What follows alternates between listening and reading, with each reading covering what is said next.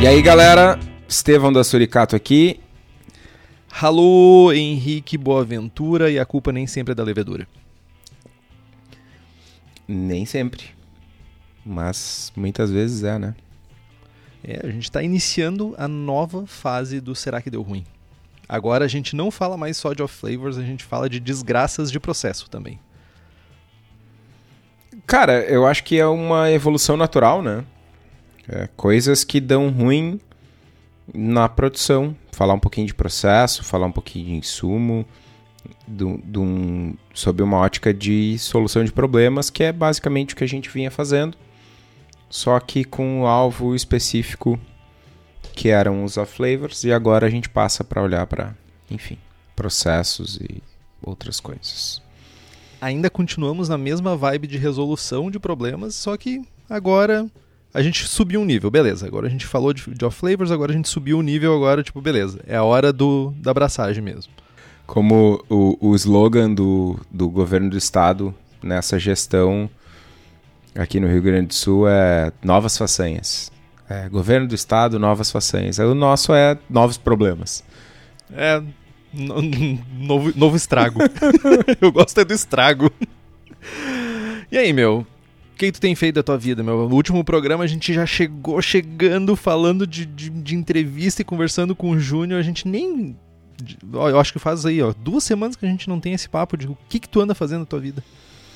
Então, mano, tô planejando, desenhando uma Raise IPA nova pra firma, na verdade, uh, várias, mas, né, foco, foco na primeira aí, com umas técnicas de lupulagem nova, com os lúpulos 2020 aí, coisa, coisa nova, coisa fina. E, cara, uh, semana que vem, no início da semana, eu vou produzir Czech Pilsner, cubo. Ai. E, cara, é 100% Pilsen, saca? E aí eu, inteligentemente, olhei para minha lista de estilos não completados do BJCP e pensei, olhei para o meu malte defumado, hum, vou fazer um side mesh e, e é Sim, tô com o regulamento embaixo do braço. Mas eu bah, vou fazer um, um, um meshzinho só do defumado e adicionar ali e pau, né? Mas aí eu me dei conta de que tem dois estilos que eu não fiz ainda que são 100% Pilsen, mano. Que é Blonde Ale e Dourada Pampiana. E as duas vão Cascade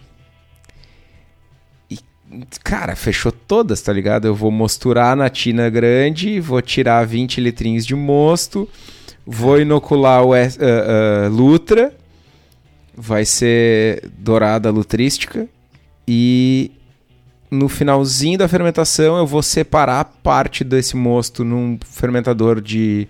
na leiteirinha, no fermentador de 10 litros. Vou fazer um dryzinho. E aí, do mesmo mosto, eu vou. Ah, não! Calma que tem mais. Do mesmo mosto, eu vou fazer Czech Pilsner, né? Czech Premium Pale Lager, Blonde Ale com dry, 100%, 100% Cascade, com dry de Cascade, Dourada Pampiana, 100% Pilsen e Cascade, como pede o estilo. E com a lavagem da Czech Pils, eu vou fazer a Czech Pale Lager, tá ligado? e vou checar três estilos simultaneamente. Seriam quatro se eu já não tivesse feito a Czech Premium Pale Lager. Como eu disse, né? Deveria ter um, um asterisco na competição, assim, tipo, volume mínimo, porque o maldito tá pegando ga garrafa de água mineral e colocando pingo beer na, na porra não, da garrafa. Ainda não fiz isso. A ainda. Vou fazer quando chegar na Amber Keller Beer lá. Que é, tu vai fazer também, é. o Salafrário. eu não tô garganteando que eu vou fazer. Mano, como só, só relembra, só relembra, como é que tu fez a Icebox? Qual era o volume? Como o processo pede. Qual era o volume? Como pro... eu fiz qual um não, litro. É, não, não, pois é, e qual é o litro mínimo que tinha que estar tá no regulamento e tal? Não interessa. regras, ah, as regras é a partir do momento entendi, que elas entram em vigor. Entendi, entendi. Entendeu? Hipocrisia, a gente veio por aqui. Lógico. Ah, cara, olha, eu, eu fico assim, ó. Eu Mano, fico tu fez primeiro, velho. Tu abriu essa porteira, velho. Não, na verdade, eu comecei a fazer a competição comigo mesmo. E, tipo, tu disse assim, ó, não me convidaram, mas eu cheguei, né? Vou aí participar e agora tá aí. des- Desesperado Cara, fazendo. Tu, tu fez, olha só, tu fez a Icebox 1 litro. Tu foi lá, gastou horas do teu tempo que tu podia estar com a tua esposa, com o teu cachorro, que tu podia estar correndo, que tu podia estar abraçando e programou um ranking pra botar o troço online. E aí, não satisfeito, tu fez esse ranking loginzável pra todos os nossos apoiadores e ouvintes. Cara, quem é que tá estimulando essa competição? Sou eu mesmo? Cara, eu acho que a gente poderia divagar muito tempo sobre isso. É bem, é bem, bem amplo esse espectro aí de, de discussão, mas tipo, é, né? Eu até fui ver aqui quantas pessoas já estão já, estão se estragando lá no- na competição. Estamos chegando em 100 pessoas, cara. Mano, tem 100 pessoas, velho. 100 pessoas. Cara, e- e a gente precisa falar isso. Na internet, né? Ah, são mais de 100 milhões, são milhões de pessoas seguindo e acompanhando, não sei o quê. Cara, 100 pessoas na vida real é uma caralhada de gente, mano. Mano, é muita gente. Que massa que a galera tá usando a ferramenta que tu criou, mano. Que massa. Que massa que a galera engajou e tá se divertindo junto com a gente. É, essa é a parte, tipo, tipo a competição continua, competição saudável, sem agressão nem nada disso, continua, né? Eu, eu do meu lado, eu tô com uma, uma Mertzen, que tá em processo de lagrim, e eu tô fazendo uma dourada lutriana. Ué? Cara, porque, tipo, tu Ué? é muito, tu é muito, tu é muito mau caráter, porque, tipo, Não, tu, não. tu sabia que eu ia fazer uma dourada pampiana. mano, mano, mano, só um pouquinho. Eu dei a ideia no grupo de apoiadores, velho. Eu falei da Dourada Pampiana com Lutra no grupo de apoiadores. Há três semanas atrás. Ah, é? É? E, tipo, eu não tinha falado de fazer a dourada pampiana. Dois anos atrás, talvez. Com Lutra, Foi antes? eu que falei, mano. Há dois anos atrás não tinha luta. Agora eu tô jogando com o regulamento embaixo do meu braço também. Esse jogo pode ser jogado por duas pessoas. Entendi, entendi. Mas tá a caminho. Só não, eu ia abraçar hoje, mas acabei que hoje tinha umas- uns rolês pra fazer e acabei não conseguindo abraçar. Mas tá lá, já propaguei a, minha- a levedura. Já tá lá quietinha, prontinha, esperando pra entrar em ação. Tem uma, tem uma coisa, uma mudança de planos que ocorreu. Eu ia fazer a, a Helles Rauchbier com. Primeiro era com beterraba, né? Aí depois era pra ser com batata doce roxa. Só que eu não me sinto confortável só em adicionar cor da cerveja. Não queria só adicionar cor. Eu queria fazer uma coisa que realmente, sabe, fosse ter caráter na cerveja, não só simplesmente uma cor. Aí eu tô pensando em fazer uma, uma Harris Rauchbier com pimenta. Eu tava consultando meu especialista de plantão em pimentas chamado Estevão Quitó sobre algumas possibilidades de pimenta que não arranquem pedaço da minha boca quando eu estiver tomando cerveja, porque, tipo, é uma cerveja pra tomar em quantidade. Então eu tô aí no caminho, buscando aí uma ideia. Né? Eu Ah, acho que, eu acho que faz parada. sentido, mano. Eu acho que faz muito sentido. Inclusive, como eu te falei no, no privado lá, acho que já fiz ah, cerveja defumada com pimenta. Era uma cerveja ácida, mas mesmo assim, é na quantidade certa fica muito refrescante. É, e a ideia não é realmente arrancar pedaço. Se bem que todas as cervejas que eu tomei da, da Suricato, que elas tinham pimenta, elas não estavam de arrancar pedaço. Inclusive, saudades da. Como é que era o nome delas? Da Não Existe? No Existe, que tinha as três. Era. Jalapeno, Habanero, Habanero. Orange e Orange, Carolina Reaper. Carolina Reaper. Eu tomei com, comi com pizza Car- Car- Carolina Reaper e tava tipo assim. Que perfeição. E tem mais uma parada que criamos. Olha, olha o nível de arrogância que a gente chegou, cara. Aí, aí, aí a parada de arrogância ficou gigante. Que a gente criou uma wiki do braçagem forte. aí o troço ficou muito estragado, sabe? Tipo, é muito, é muito nojo. Ah, agora tem uma wiki, tá lá no. Acho que tá no site. Se não tiver, me avisem que eu boto lá. Porque, tipo, né? A gente esquece. Que. Eu primeiro vou agradecer ao Luiz Antônio, que a gente jogou essa ideia no, no grupo de apoiadores. E ele disse assim: Bah, vamos fazer, eu tenho um já, eu já tenho guardado um material que eu tenho compilado do Braçagem Forte. Olha que nível de organização da pessoa. E ele vem alimentando a, a wiki do Braçagem Forte com as porcarias, digo, o conteúdo que a gente fala, e com frases e com links e com tudo isso. E, tipo, tá sendo um trabalho muito massa. E, primeiro, muito obrigado, Luiz. E agora tá, vai ser liberado para todo mundo, quem quiser contribuir, se estragar e dar umas risadas com as porcarias que a gente falava, sem precisar escutar necessariamente a gente falando. Vai estar tá lá no site do Braçagem. Não tá lá, não tá lá ainda. Vai estar, tá, e... em algum momento. Deixa eu. Olha como as coisas mudam. Uh, eu cliquei no Sobre Nós ali no site, por curiosidade. Esse, eu tinha visto esses dias, eu fui agora de novo. Aí no textinho que descreve o Estevão lá, um cara sério, compenetrado, que não gosta, não curte gente bêbada, pilsen e piadas ruins. Faz piada ruim, eventualmente tá bêbado. pilsen. Não, não, não, só não gosta de pilsen, agora ele faz pilsen, bebe pilsen e sente falta de ter uma pilsen em casa. É só nesse Sinto nível. Falta. Podia estar um pouquinho cara, mais gelada.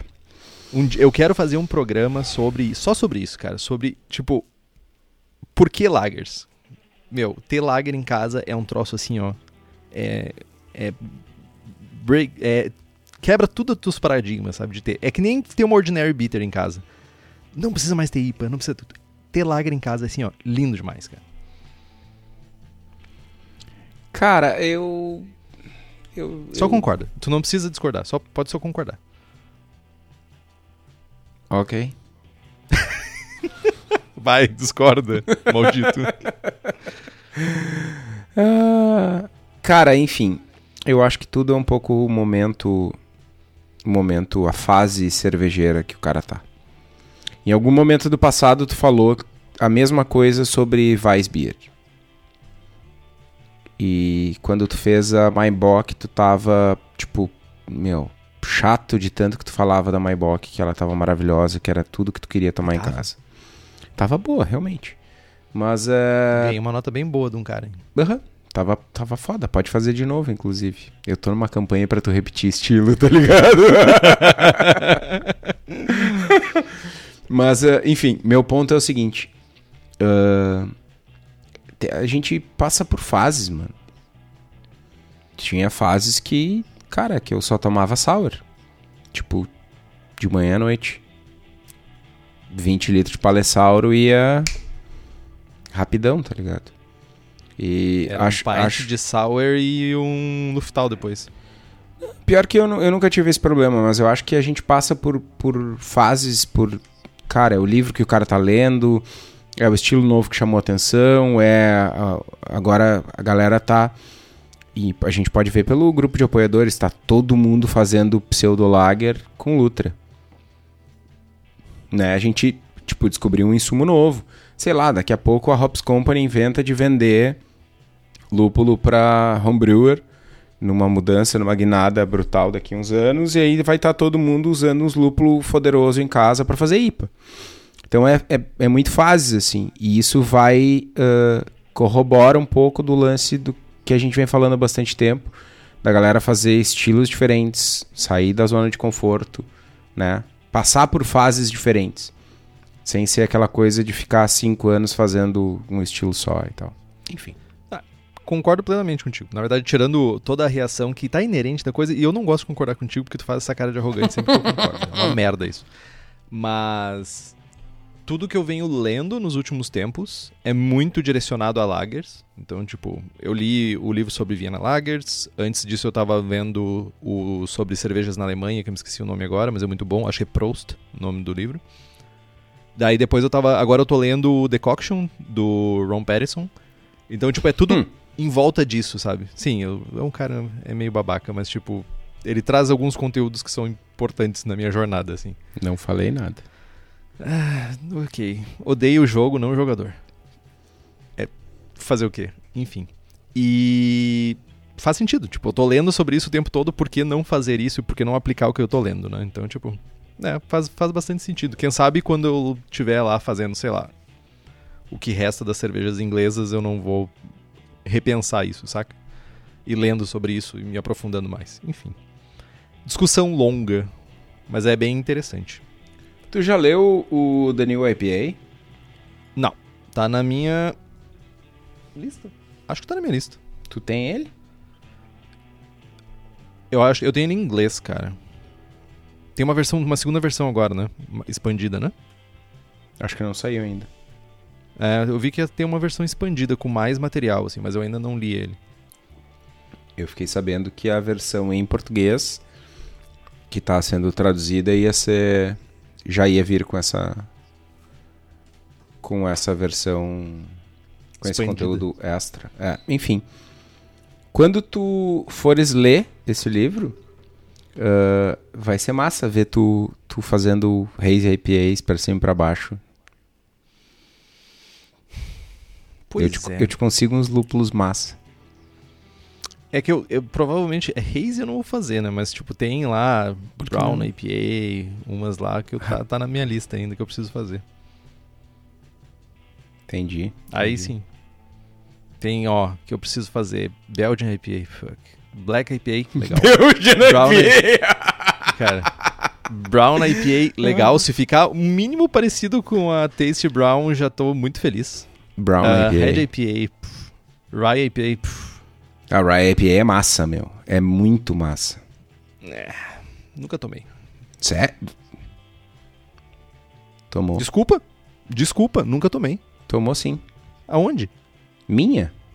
Qual? A Centripa.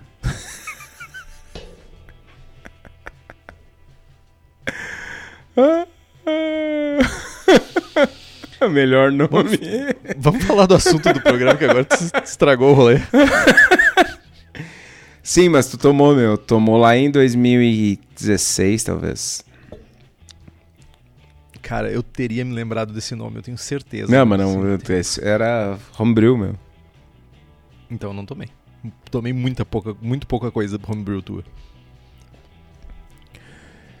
Ok. Vamos falar de Stuck Fermentation. A gente tá 20 minutos, 25 minutos falando do que a gente tem feito num episódio curto. Por que não? As regras estão aí para ser quebradas. É isso aí. Bom, falando de, de fermentação que parou, né? Tem um termo em inglês que eles usam que é stuck fermentation, né? numa tradução livre e abobada, seria fermentação trancada. Fermentação trancada, foda-se. Geralmente está geralmente está relacionado a uma fermentação que começou, mas parou, né? Foi interrompida por algum motivo do além antes, né, do, do, do, do esperado, do projetado numa FG mais alta. Né? Além disso, tem, tem algumas outras coisas relacionadas a problemas de fermentação que ah, né, fermentações, tipo fermentações que não iniciam, fermentação que iniciam muito lentamente se arrastam muito lentamente, né? Todas podem ter todos esses problemas, né? A fermentação, a stuck fermentation, a fermentação que não inicia e a fermentação arrastada, todas elas podem ter causas semelhantes, mas a gente vai falar separadamente, né? Para para um melhor entendimento. E quem tá ajudando a moldar os caminhos de pra onde vai o será que deu ruim? Diga-se de passagem, essa essa sugestão foi do grupo de apoiadores, então é os nossos apoiadores e apoiadoras do Braçagem Forte, que além de poder acompanhar ao vivo a gravação no dia da gravação sem cortes pra ouvir todas as besteiras, arranhões de garganta, tossidas e tudo isso do que tó e o gato miando, também tem sorteios, merchans exclusivos. Vai ter o prazer de receber uma mensagem de bom dia do Estevão no grupo, isso acontece. E participar do melhor grupo de Whats do da podosfera cervejeira brasileira. Olha só. Eu botei bem nichado o bagulho que é pra não ter erro. então faça como Andrew Zafalon da Silva, Bruno Cauê, Felipe Augusto Kintzer, Felipe Lécio, Guilherme Prado, Christopher Murata, Luiz Henrique de Camargo, Luiz Gutierrez Quitolina, Marcelo Fernando Arruda, Miguel Eduardo dos Reis, Welita de Oliveira Ferreira, Wendel Borges, Yuri Sarcinelli Santana e nos apoie pelo link do Apoia-se do Braçagem Forte, que é o apoia.c barra abraçagem forte. O link tá aqui no post. Mas beleza. vamos falar de alguns dos assuntos que trancam a sua fermentação, ou seja, que dá ruim. Uma delas é a qualidade da levedura.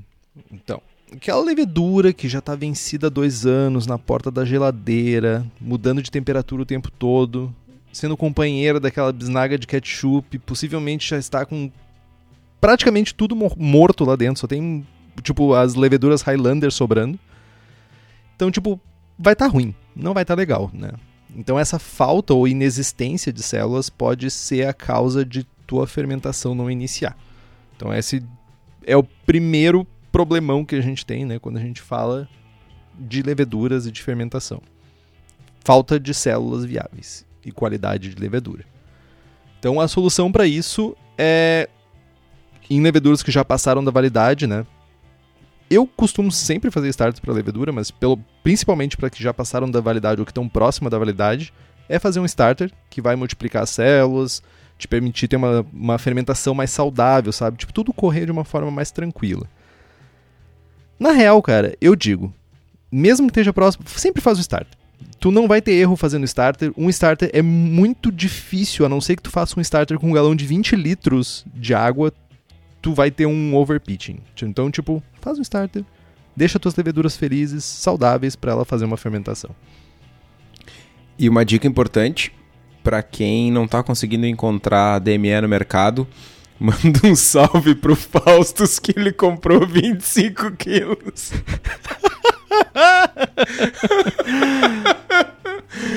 ai, ai, ai. cara, Faustus deve estar, tá, inclusive, agora sentado em cima de um balde de, de DME.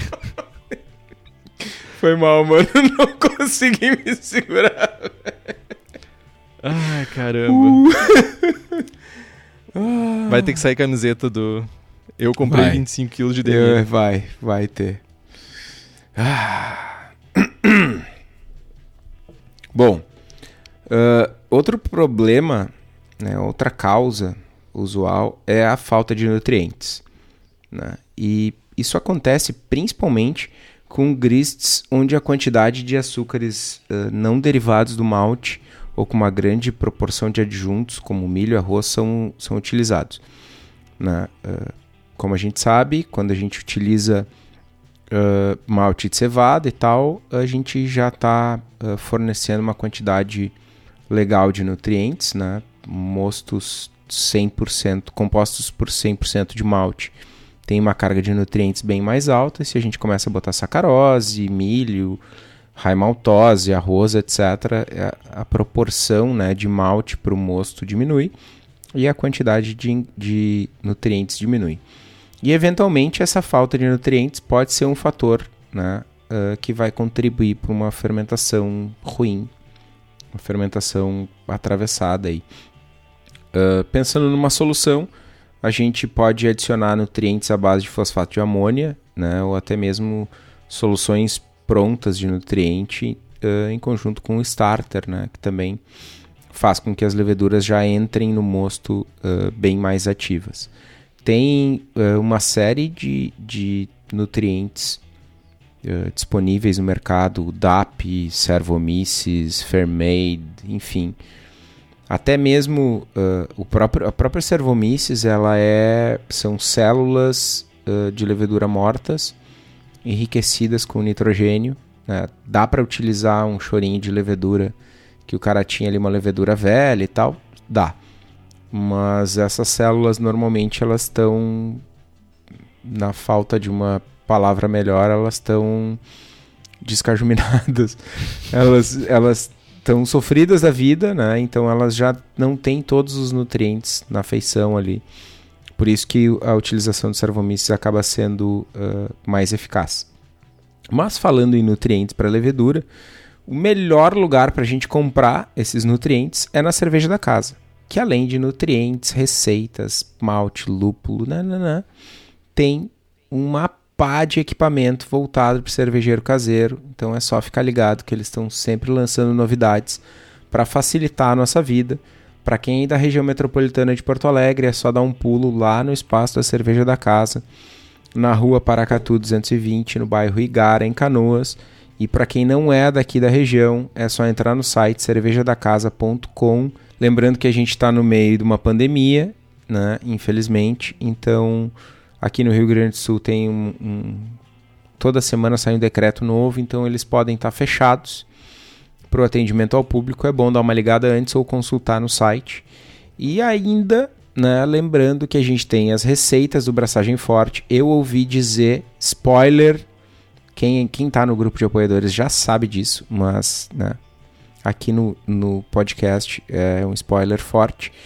Em algum momento do ano vai rolar o Braçagem Forte Day, ou a promessa, né? Eu não me seguro. Vai rolar o Braçagem Forte Day e a gente vai fazer provavelmente duas receitas, sendo elas duas das sete receitas que a gente tem lá na cerveja da casa: American IPA, Double IPA, Haze IPA, American Porter, Goza, Ordinary Bitter e Rauchbier. Para quem tem interesse nas receitas, é só entrar lá no site da Cerveja da Casa, usar o cupom Braçagem Forte, tudo junto e minúsculo, que vocês têm 5% de desconto e pagando à vista mais 5% de desconto. Só correr lá e garantir a sua, o link está no post. Lembrando, não fui eu que prometi, então não conta para minha série de coisas não cumpridas. E alguém pode estar se perguntando, e eu não vou dizer que é aquela pessoa que vem de vez em quando aqui perguntar, sobre a partir de que porcentagem de açúcares simples a gente está falando que começa a afetar drasticamente uh, a falta de nutrientes, né? Começa a fa faltar nutrientes para o nosso mosto. Quanto Cara, tu acha que toque seria? Drasticamente é, é algo drástico, né? É tipo 40% de adjuntos Dizem, é é, é, começa a ser mais impactante. Mas a partir de 25% de, de adjuntos a gente já tem impacto perceptível.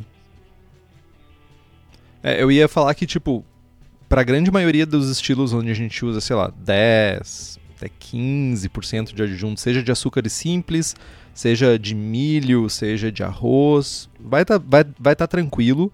O, por exemplo, o malte Pilsen, ele é um malte que ele já vai ter uma, a carga necessária ali de zinco, de nitrogênio, tudo isso que vai garantir a fermentação. Mas, conforme vai subindo com essas cervejas hoje em dia que parece que não tem malte mais, né? Aí o rolê realmente pode ficar... É, meu, tipo, essas pastry aí, velho, tipo, feito com farinha de, de trigo e não sei mais o que mais que tem dentro desse rolê, baunilha, champanhe, sei lá, velho. Que mano, mano, Pastry, pastry stout e pastry sour não é o problema, velho. Tem essas. Mano, cara, tem umas coisas muito bizarras na internet, velho. Tipo, umas... Esses dias eu vi uma, uma Goze IPA. Goze IPA. E eu pensei assim, tipo. Não, cara. Não, não tá legal. Não tá certo. Não tá, tá legal, tá errado. Tá errado. É, tipo, não. Goze. Tipo. Só, só não. Não. Só assim, sabe? vai pra lá, sabe? ah, enfim.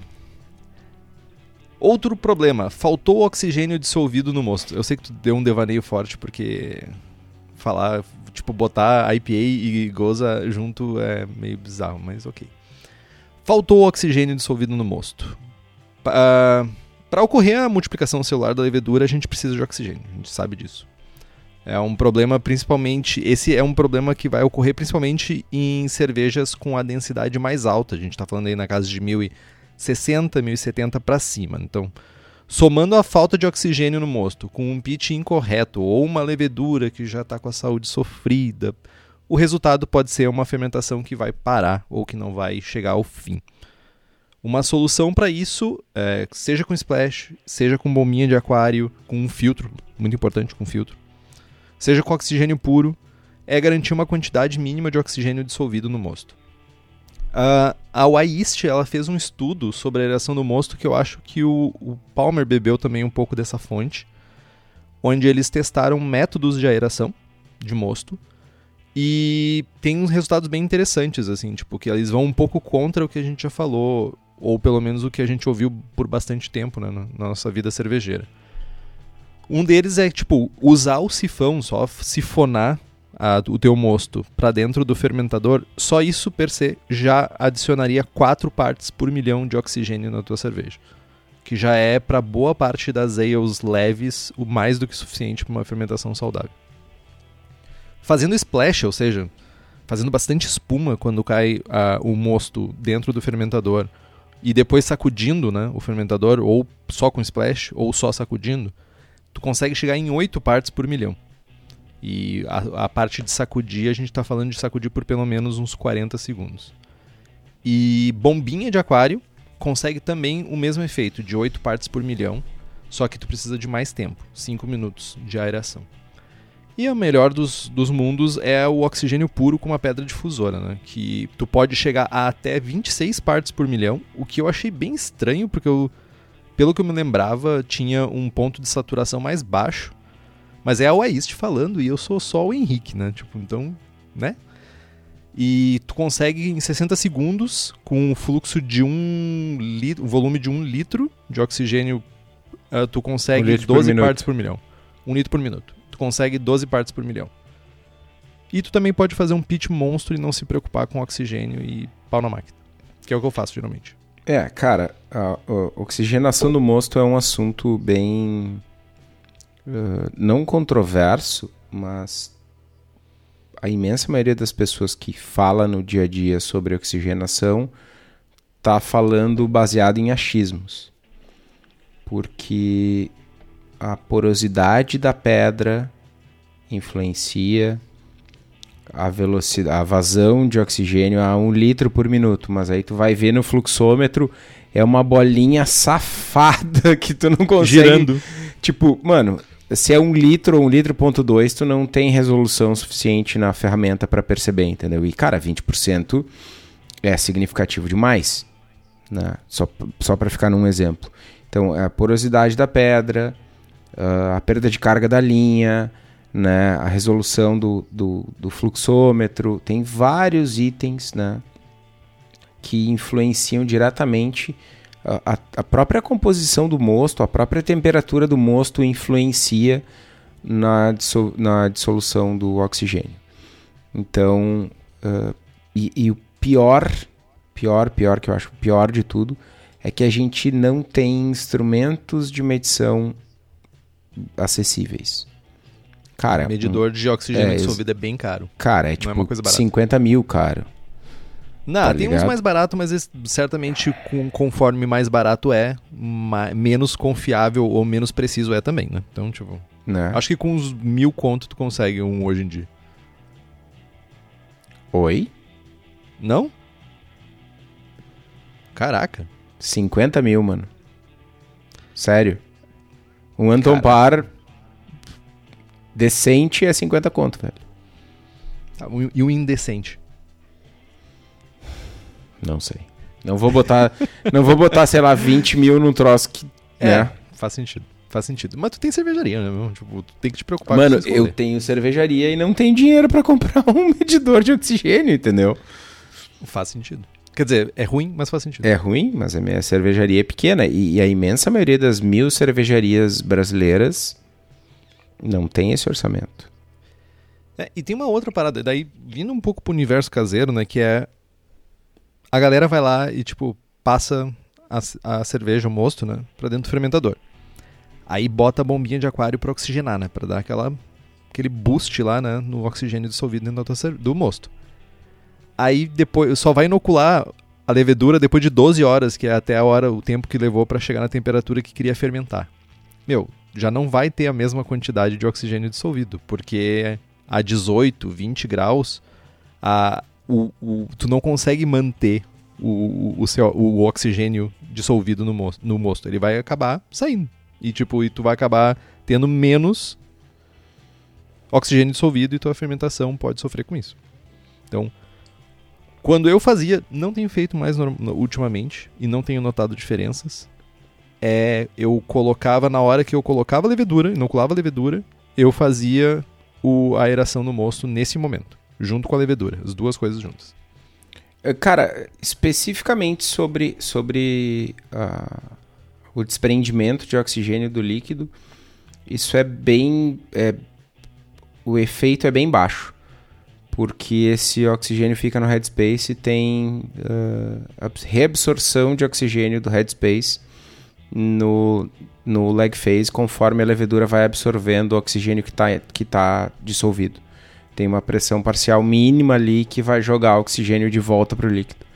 Então esse efeito acaba sendo meio que, que uh, sem efeito. Eu tinha efeito, visto efeito. alguma coisa, só que o, o grande problema nisso é, ok, e no cenário onde tu não tem um headspace grande. Sabe, tipo, tu tipo, fermenta no limite. Ou num cenário onde tu tem muito headspace. Saca? In, tipo... Independente de tu ter muito ou pouco headspace, se o teu fermentador tá fechado, não tem problema. Se tu tem, se tu tem pouquíssimo headspace, o gás que vai sair do líquido vai gerar uma pressão positiva. E ele vai atingir um equilíbrio e ele não vai sair mais. Saca? E se tu tiver um headspace uhum. gigante, esse teu headspace vai estar tá preenchido por oxigênio ou por ar, porque tu ficou borbulhando na bombinha ali sei lá, vamos supor que seja ar. Né? Tu tem 30 uhum. litros uhum. de cerveja e 30 litros de headspace. Tu tem 30 litros de ar ali em cima. Se fosse 10 litros de ar ou 30 litros de ar, tu teria oxigênio suficiente para a levedura reabsorver e, e, chegar nos 8 ppm necessários para fazer a fermentação. Agora a treta é assim: estou retirando o headspace, ou estou, sei lá, minha bombona encolheu por causa tipo, quando tu deixa ela fechada e, e, e esfria, sei lá. Eu tô fermentando num saco, enfim, uma situação bizarra. Mas se Parece por algum bem factível. Se por algum motivo rolou, rolou uma redução de volume, aí é um problema mais sério. É, eu acho que ninguém fermenta num saco né, por aqui, eu acho. Não, não, não. Mas... É, é, o lance do saco, me, me, eu me lembrei porque tem os kickags, tá ligado? Que são. Mas aí é para serviço. Que é um. É tipo um pet, é um barril pet. E, só que a serva fica dentro de um saco, dentro do pet. E aí, quando tu vai fazer o serviço, tu, o gás não entra em contato com a cerveja, ele vai por fora do saco. E vai comprimindo a serva. E aí, tipo, tem umas chopeiras que são chopeiras, elas não têm cilindro de gás, elas têm uma bombinha de ar que pressuriza o, o barril, tá ligado? Isso parece legal. Cara, é muito legal e é muito caro. Que, é, que ódio é de ser brasileiro. Legal. Tipo, porque a gente tava negociando em algum momento, sei lá, em 2018, 2019, talvez, uma exportação para um país e o cara queria, tipo, não, eu quero que keg, a gente só usa que keg aqui. E eu orcei com os caras, era, sei lá, mil reais um barril na conversão Não, da. Mas é reaproveitável essa desgraça? A casca externa, sim. A, a Bod Brown, eu acho que teve uma época que estava usando esses caras. Na verdade, não era Keg, era uma de outra marca, mas era mas o, é o mesmo sistema. É bem interessante. Ah, eu me lembrei que é meio. Não é meio. Hoje em dia não é tão comum, mas eu me lembro de ter visto nos áureos tempos que eu estava começando a fazer cerveja, eu me lembro de uma galera fermentando dentro de saco plástico. Botava um saco plástico dentro de um balde para fermentar, para tipo. Não sei por que razão exatamente, mas tipo, tinha gente que fazia isso e eu acho que era mais comum nos Estados Unidos. Não sei por que, que alguém faria isso de, ao invés de botar no próprio balde, mas talvez porque o balde não fosse alimentício e o saco plástico fosse alimentício. Na Austrália tem uns caras, eu li há bastante tempo já. Tipo, a cervejaria fazia 500 litros de mosto e distribuía mosto nos bags, tipo esses bags de vinho, de vinho em caixinha, saca? Sim. Que é, que é um saco, mas ele é um pouco mais rígido, meio retangular, meio quadrado, sei lá. E a galera fermentava nesses caras aí o céu é o limite para quem quer fazer cerveja. Essa Cara, é ainda mais no Brasil, mano. Semana que vem vai ter alguém fermentando uma ceva numa, num numa balão, sacolinha, num numa sacolinha do Zafari, mano. num balão surpresa, imagina que é fuder. ai, ai, mas fomos longe. Nossa. Ah. É isso que dá, não conversar. Bom, outra causa possível de problema é que a nossa temperatura de fermentação tenha sido tenha rolado um descontrole, né?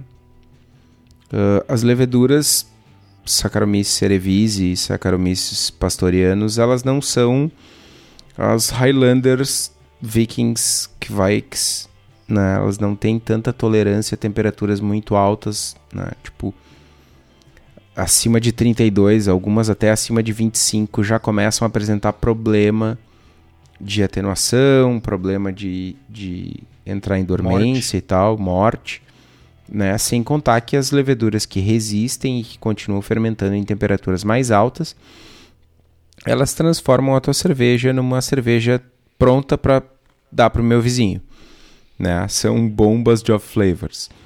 Teu vizinho uh, deve estar com as orelhas quentes, cara. cara. Sou... Eu tenho muitos Não vizinhos, velho. Eu tenho muitos vizinhos, é, velho. Verdade. o mesmo se aplica a temperaturas muito baixas, né? Apesar de algumas, uh, algumas cepas lager elas se sentirem confortáveis com temperaturas tipo 7 graus, a grande maioria das ales simplesmente para abaixo de 15 graus. Então, a solução né, para essa causa é ter uma atenção redobrada com as recomendações de faixa de temperatura do laboratório, né, do fornecedor, do fabricante da levedura, né, e ter um controle adequado de temperatura de fermentação é um fator mais importante ainda, né, medir corretamente a temperatura do mosto que está sendo fermentado. Aquela coisa de deixar o termostato solto na geladeira, ah, tá 22 e dentro do fermentador tá, sei lá, 47. uh, né? Então, medir corretamente, uh, impedir ou minimizar grandes variações de temperatura. Né? Tipo, ah, a esterese da minha geladeira tá em mais ou menos 7 graus. Tipo, cara, não adianta, tá ligado? É, é, pra, é como não ter controle. Então, né, pro pessoal que fermenta uh, sem controle de temperatura, fermenta fora da geladeira em Porto Alegre no outono, é tipo, de manhã tá 5, final da tarde tá 30. Ferrou. Né? Tipo, verdade isso. É muito, é, é muito, muito verdade, é verdade isso, velho. Muito verdade. Né? O cara sai de manhã, parece uma cebola, tem sete casacos, né? Ao longo do dia o cara vai tirando, né? Chega no final do dia ensopado de suor. É isso? Né? Então a gente tem que controlar a temperatura, tem que medir a temperatura e controlar ela. Tem um, um, um dito da. Eu sempre repito: quem não mede não muda. Então a gente tem que medir corretamente a temperatura para a gente poder fazer a correção adequada de acordo com a levedura que a gente está usando, de acordo com a faixa de temperatura ideal para aquela levedura e para o que a gente quer na nossa cerveja. Uh, fato rápido: uh, lendo o livro das Vienas Lagers, uh, tinha alguma a cervejaria do Anton Dreher ele fermentava de 4 a 5 graus. A sala era de 4 a 5 graus, onde era feita a fermentação.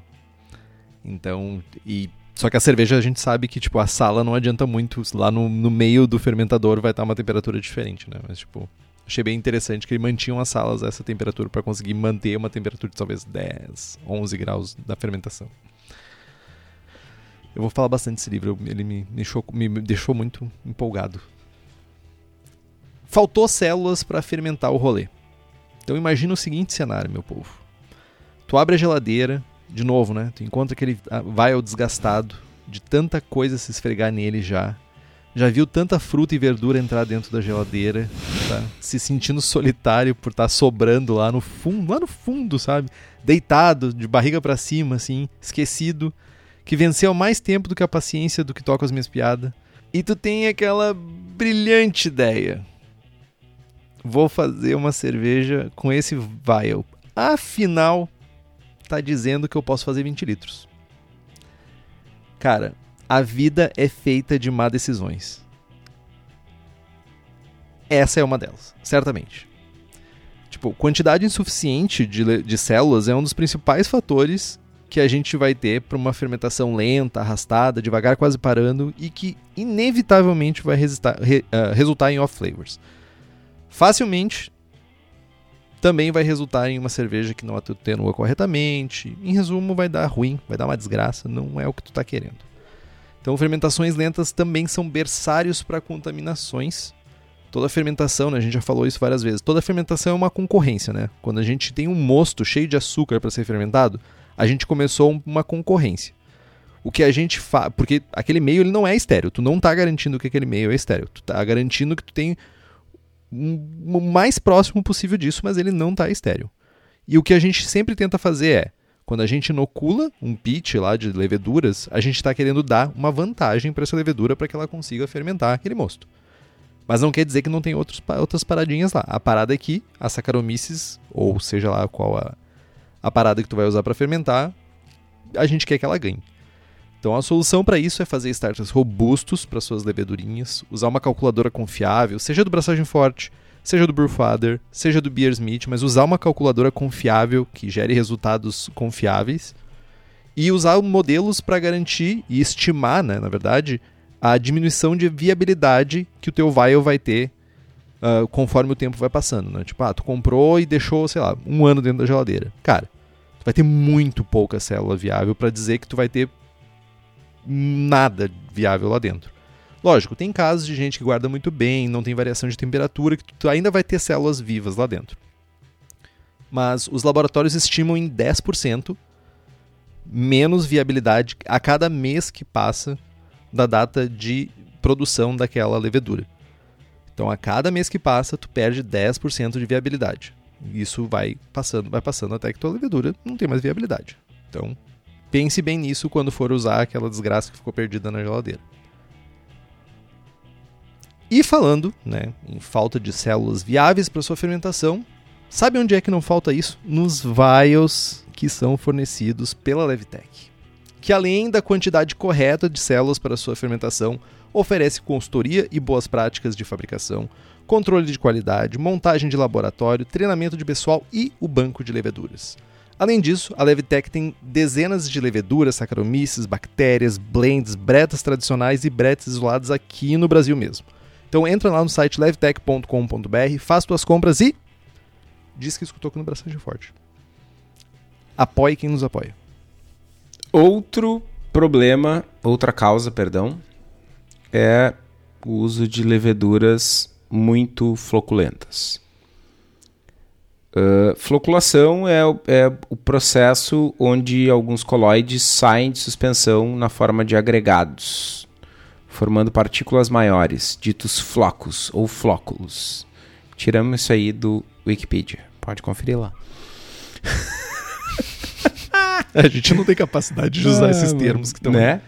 Enfim, algumas leveduras elas são extremamente floculantes. Sei lá, S04, WLP002, por exemplo. Né? E, algum, e outras são pouco floculantes, tipo cerveja WB06, WLP 300, WLP 008, enfim.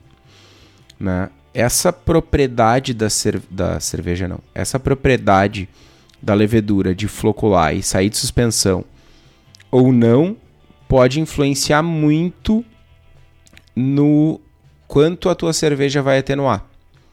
E isso, inclusive, quando a gente fala de brete, é uma das características da Brett que permite que a Brett continue ativa por 2, 3, 4 anos na cerveja. A Brett, ela não tem a capacidade de flocular muito bem.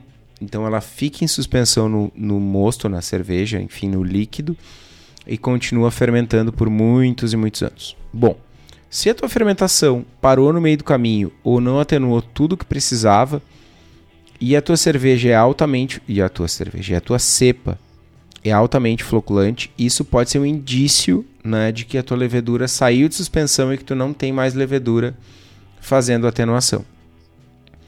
Uma das soluções é agitar o fermentador, né, ressuspender essa levedura, né, isso pode ser um caminho. E se tu não consegue dar uma balangada no fermentador, né, a gente pode uh, injetar CO2 pelo fundo do fermentador e colocar recolocar a levedura em suspensão. Para quem tem bombonas ou fermentadores em casa com 42 torneiras, como eu, é de boa, é só escolher uma das 42 torneiras, conecta o CO2 e dá-lhe aquela chuchada de CO2 ali que vai ressuspender tudo. Ou então dá aquela boa e velha balangada no fermentador e pau na máquina. Né? Uh, uh, falando de nova. Só te, Diga. Só te perguntar uma coisinha.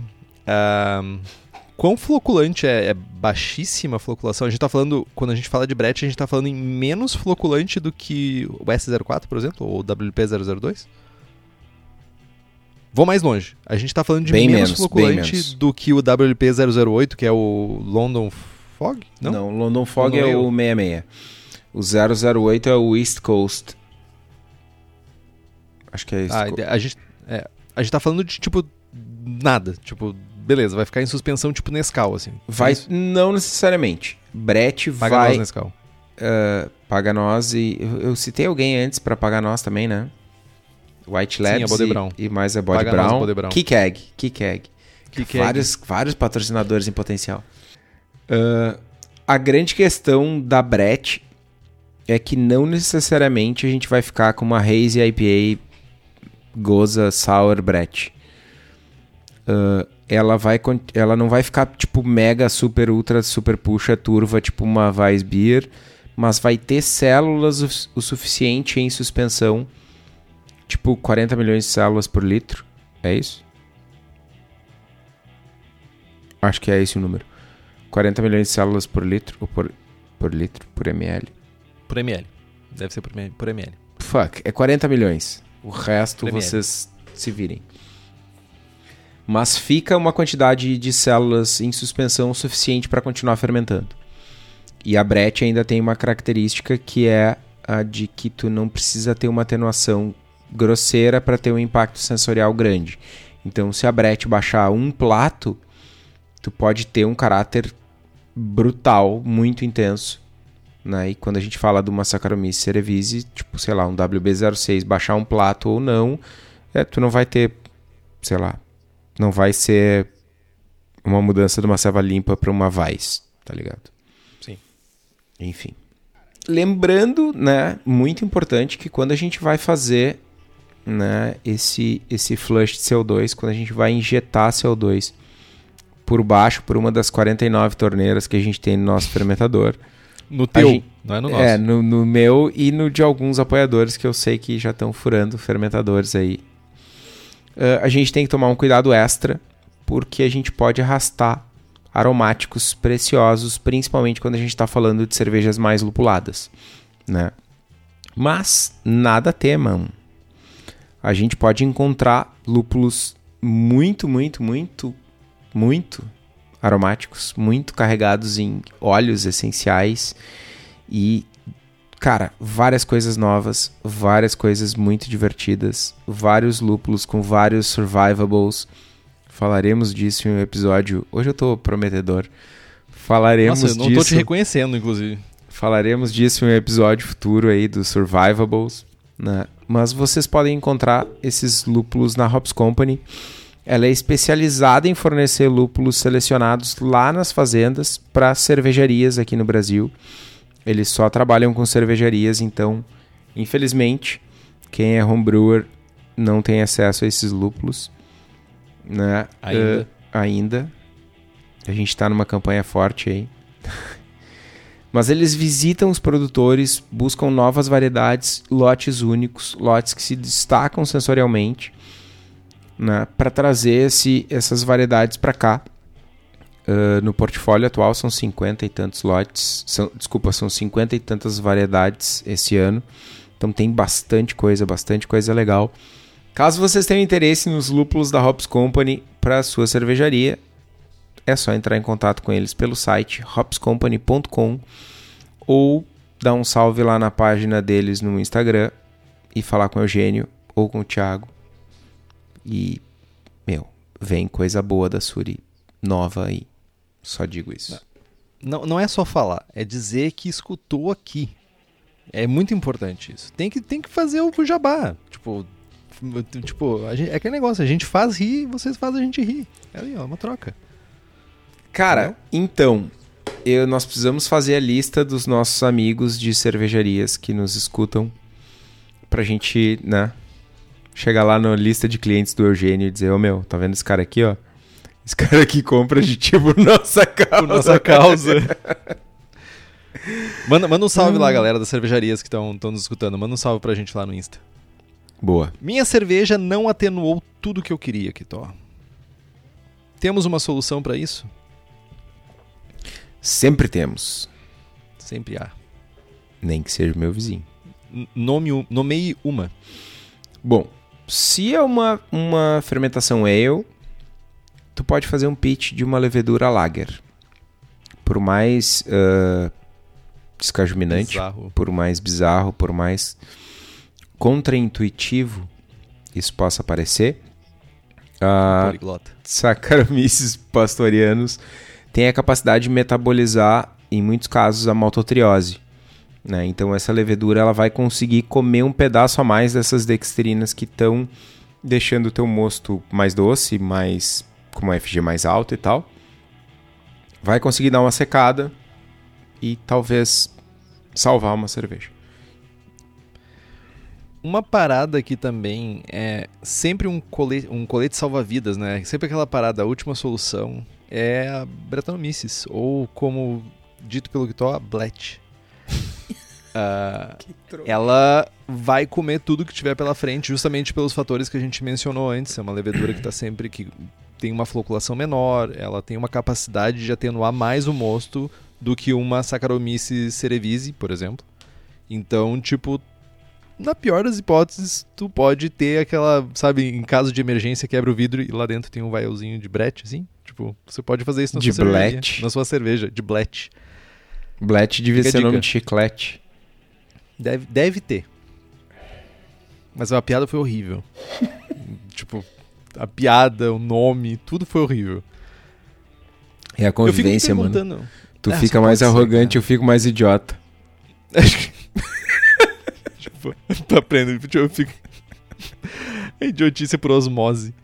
Ah, eu fico me perguntando se uh, Kvakes seriam uma solução, mas a gente tem um, um espectro muito grande, né? Tipo, tem algumas que têm uma atenuação maior, tem outras que têm atenuação menor, e eu fico na dúvida se ela seria tão colete salva-vidas quanto Brett. Cara, certamente voz é uma é uma é uma levedura que atenua muito demais, absurdo. Mas a grande questão que é, né, o, que- eu fico me, me perguntando é qual a capacidade da levedura de cair num mosto que já nem é mais mosto, né? Já tem álcool, não tem açúcar simples nenhum, né? É, é- eu acho que está muito mais ligado à capacidade da levedura de cair num ambiente extremamente inóspito e fermentar alguma coisa. Brete funciona, tipo, 100%. Cara, brete é, sei lá, meu, é, pau, é literalmente pau para toda obra, velho. Vai, meu, vai comer madeira se não tiver açúcar, tá ligado? Literalmente. Agora, quanto às Kvakes, eu. Eu não sei te dizer, mano. Eu não. Pois é. Tu levantou um ponto bem interessante que é, realmente já é um ambiente inóspito. Não é um ambiente tipo, beleza, tô feliz aqui, tem um monte de açúcar, tem nutriente, Não tem açúcar, tem aç- Não tem nutriente, e- tem pH mais baixo e tem álcool. E tem CO2 dissolvido, Yep. cheio de CO2 dissolvido, tipo, que pode, em de- determinado momento, pode E até não se tem oxigênio. levedura. Não tem oxigênio, sabe? Então, tipo, talvez não realmente que Vakes aqui não sejam um bom caminho. Então a gente tá falando, é ale, vai pras lagers. Tenta fazer um, um- um inocular uma cepa lager aí pra tentar atenuar. Talvez se tu estiver fazendo uma lager e tipo ficou ruim ou não atenuou o suficiente, ficou com muito açúcar residual, Brett pode ser um caminho. Então, tipo, e a Brett pode ser um caminho pra ele também, tá? Só pra Deixa eu, deixa eu dar um, um. um- Como direi? Da minha experiência. Né? Falar um pouquinho da minha experiência prática. Ah, cerveja não atenuou. Primeira coisa é fazer um starter forçado. Né? A gente tira uma parte do mosto do fermentador. Joga uma levedura, tipo um pitch monstro, 10 vezes maior, aumenta a temperatura e bota no stir plate e deixa a 24 mesma horas. levedura que tava fermentando. Sim. É, não, não, é, coisas diferentes. A gente vai fazer. é, São, são testes diferentes. Primeiro tu testa. se- tira. Tira. Deixa eu falar de novo de uma maneira mais clara. Para identificar ah, o problema de uma stuck fermentation, isso já aconteceu comigo, é um, é um exemplo prático, tá? A gente retira, sei lá, um litro né, num Erlen, faz um- um bota num agitador aumenta a temperatura com a mesma, né, sem fazer nenhuma adição. Não fermentou, adiciona um pouco de açúcar. Se a levedura que está ali fermentar esse açúcar, significa dizer que não tem mais açúcar fermentável disponível no mosto e que a levedura está ok. Aí, se não for isso, tu tira uma parte do mosto de novo, mais um litro, e adiciona uma outra levedura, uma levedura lager, uma levedura mais atenuativa, e aumenta a temperatura, faz um pitch gigante e se fermentar, é que a levedura que tu tem no tanque tá, né, inativa, floculou, aconteceu alguma coisa que ela não está fermentando, mas que tu tem açúcares disponíveis ainda para fermentar, ela só não está conseguindo fermentar. Né? Do ponto de vista da solução de problemas, a gente tem que. A primeira coisa que a gente tem que identificar é se o problema é com a levedura, né? Que a levedura não está mais fermentando e ainda tem açúcares, ou se é o contrário, se tem, se não tem açúcares e a levedura está. Porque pode acontecer isso, né? Principalmente em equipamentos automatizados, ou quando o cara está tomando uns Beer Night, né? Uh, Beer Night. Beer Night, mano. Eu sou dos anos 80, né, velho?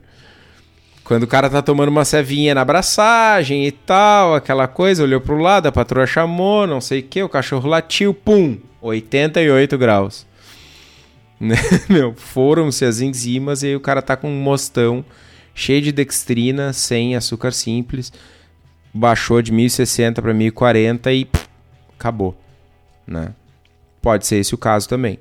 Então a gente pode fazer esse teste antes de partir por um inóculo de levedura novo no fermentador. É, eu, tu acabou com essa tua fala, me lembrou que a gente poderia também botar enzima. Uma enzima Sim, da outra. já já Bem, amigos da Rede Globo. Agora é a hora que me falta o, o sticker no chat do, do, do YouTube aqui. Boa Ventura Joke School. Isso tem que virar uma camiseta, meu. Isso tem que virar uma camiseta. Blet. Trouxa. Ah, bom, enfim. Ah, o que, que você tinha falado mesmo que eu me perdi? Enzimas. Adicionar Enzimas. enzimas. Ah, já. Eu, eu tive um problema, tá? Num tanque uma vez. De uma fermentação que parou no meio do caminho. E a gente fez, né? Testou. Ah, vamos ver se é a levedura, vamos ver se é. E aí, no, no nosso caso, tinha dextrina demais. E aí tinha a opção de usar enzima. O problema da enzima é que as enzimas que são. ah, elas são inativadas termicamente. Né? E aí tu Vira pegar uma brute. 1050 e botar enzima porque tu quer que ela chegue em 1030, mano, ela vai parar em 1005, tá ligado? Sim, total. E aí Ah, se, eu for- digo mais que, se tipo, foi o boi com as teu cordas, tá ligado? Mas esse teu caso é um bom caso. Tipo assim, é melhor uma cerveja mais seca do que uma cerveja com gosto de mosto, tá ligado? Não, depende, mano. Tô Cara, fazendo, 40, meu. tô fazendo uma pastry stout, quero parar em 1030, parou em 1050. Ah, não. Meu, pastry stout não é cerveja, cara. Ah, mano, não seja preconceituoso. Problema real.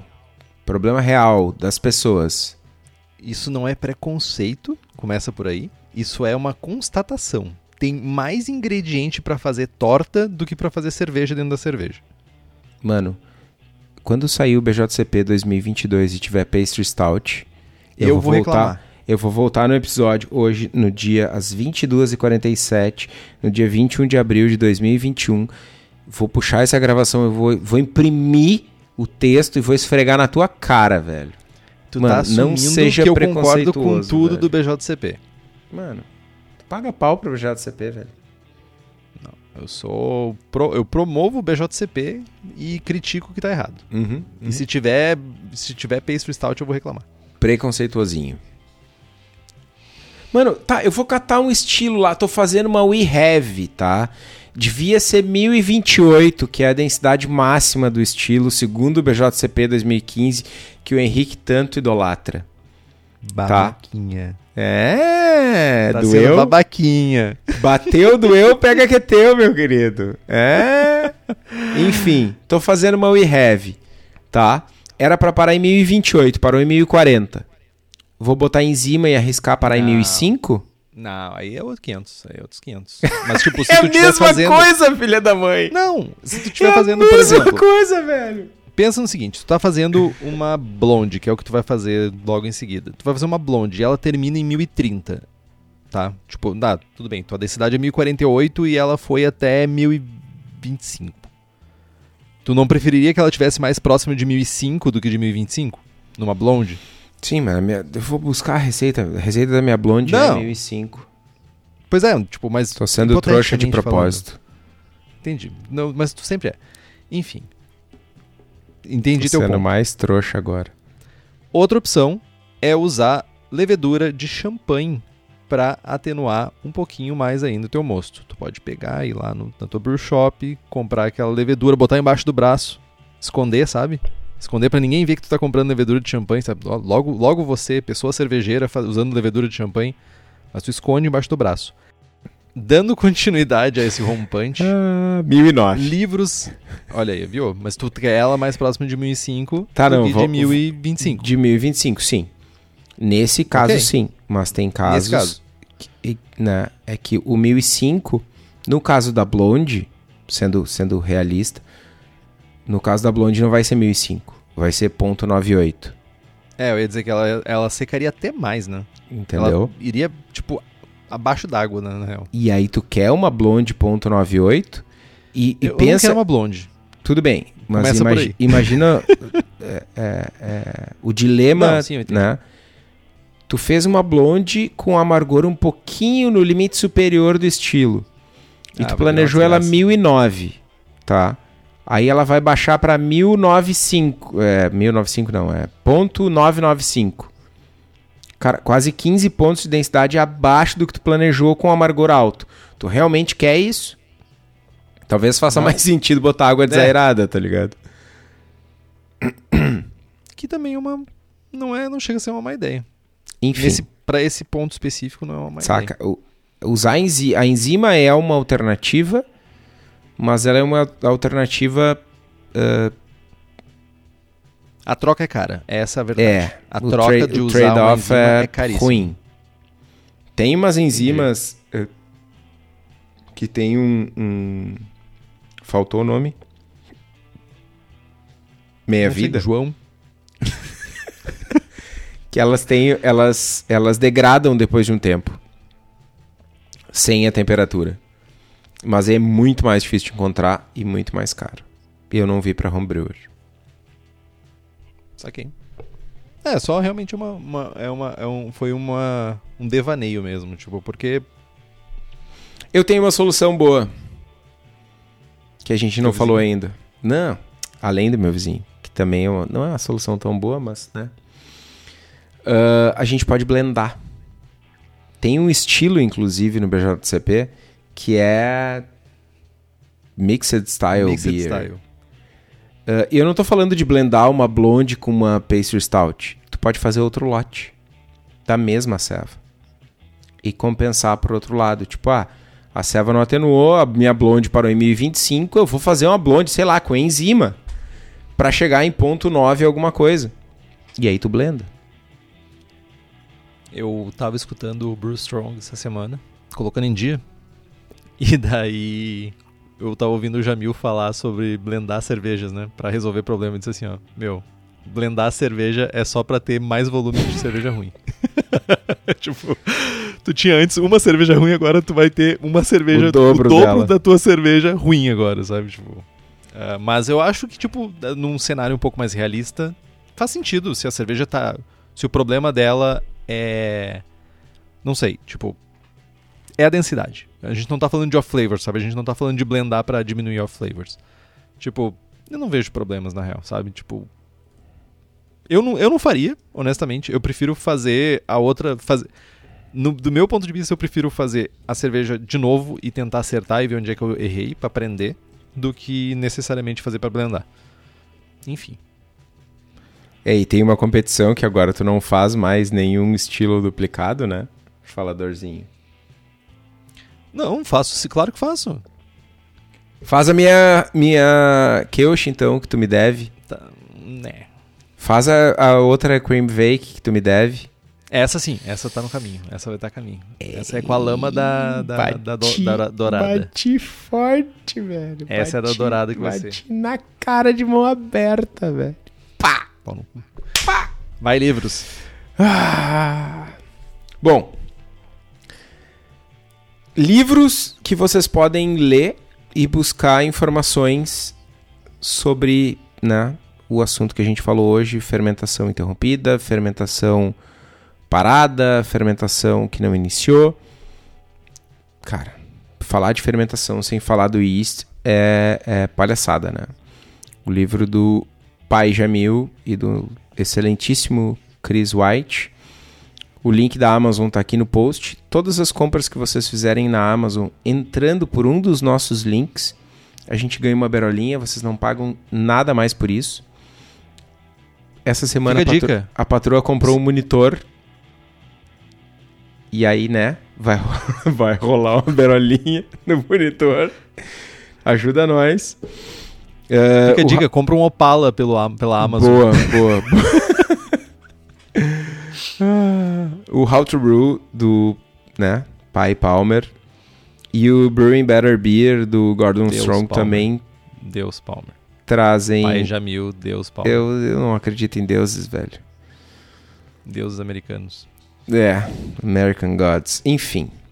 Yeast, How to Brew e Brewing Better Beer. Os links estão no, no post. Comprem pelos links da Amazon, a gente ganha uma berolinha e vocês não pagam nada mais por isso. E com isso chegamos a essa nova temporada de Será que Deu Ruim? Agora tentando resolver problemas de braçagem. Espero que tenha sido útil para o pessoal que estiver escutando. E principalmente, se vocês acharem tem alguma sugestão, alguma coisa, manda pra gente aí que a gente é todo ouvidos. Mais uma coisa a acrescentar, Kito? Só que tu me deve muitos litros de ceva. Que, né? Mas acima disso, acima Cara, de eu te né? dever essas coisas, tu tá devendo um monte de, de promessa que tu fez no programa hoje. Quais então, foram as promessas de hoje? Braçagem Forte é. Brew Day, Day e... E mais alguma coisa sei lá, não prestei atenção o suficiente. Me lembra da outra aí, por favor. Foram é, duas. Eu vou lembrar quando eu estiver editando esse programa. Boa. Aí tu anota, por favor. Pode deixar. Então, pessoal, compra os livros que estão no post, nós ganhamos uma, uma porcentagem e você não gasta um centavo a mais por isso. Compre também as camisetas do Braçagem Forte na nossa lojinha. Uh, temos a camiseta com o logo do Braçagem Forte, o link está lá no site. Quem nos apoia com as camisetas é o pessoal da Versus Uniformes, que além de camisetas faz camisas polo, uniformes profissionais, jaquetas, moletons e estão em Bento Gonçalves, no Rio Grande do Sul, mas atendem o Brasil inteiro. O contato através do telefone 54 3452 0968 ou o site versus.ind.br. Curta nossa página no Facebook, nos siga no Instagram e assine o feed pelo nosso site. Estamos também no Spotify, Google Podcasts, Deezer, iTunes e se você gosta do nosso programa e quiser fazer um review no seu agregador de podcasts favorito, isso significa muito pra gente. Tem dúvidas, sugestão de pauta, críticas, quer anunciar sua empresa ou seu produto? E-mail para contato@braçagemforte.com.br ou mande uma mensagem para nós no Facebook. É isso, Kitó. É isso. Braçagem forte. Braçagem forte.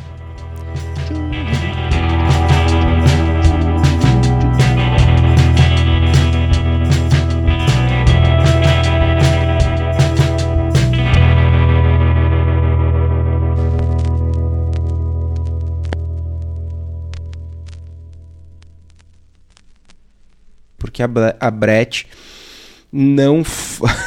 que trouxa, velho. Brett. Trouxinha. Ah, bota o dinossauro Blet aí. Ah, trouxa. Tem outro patrocinador, Blet. trouxa.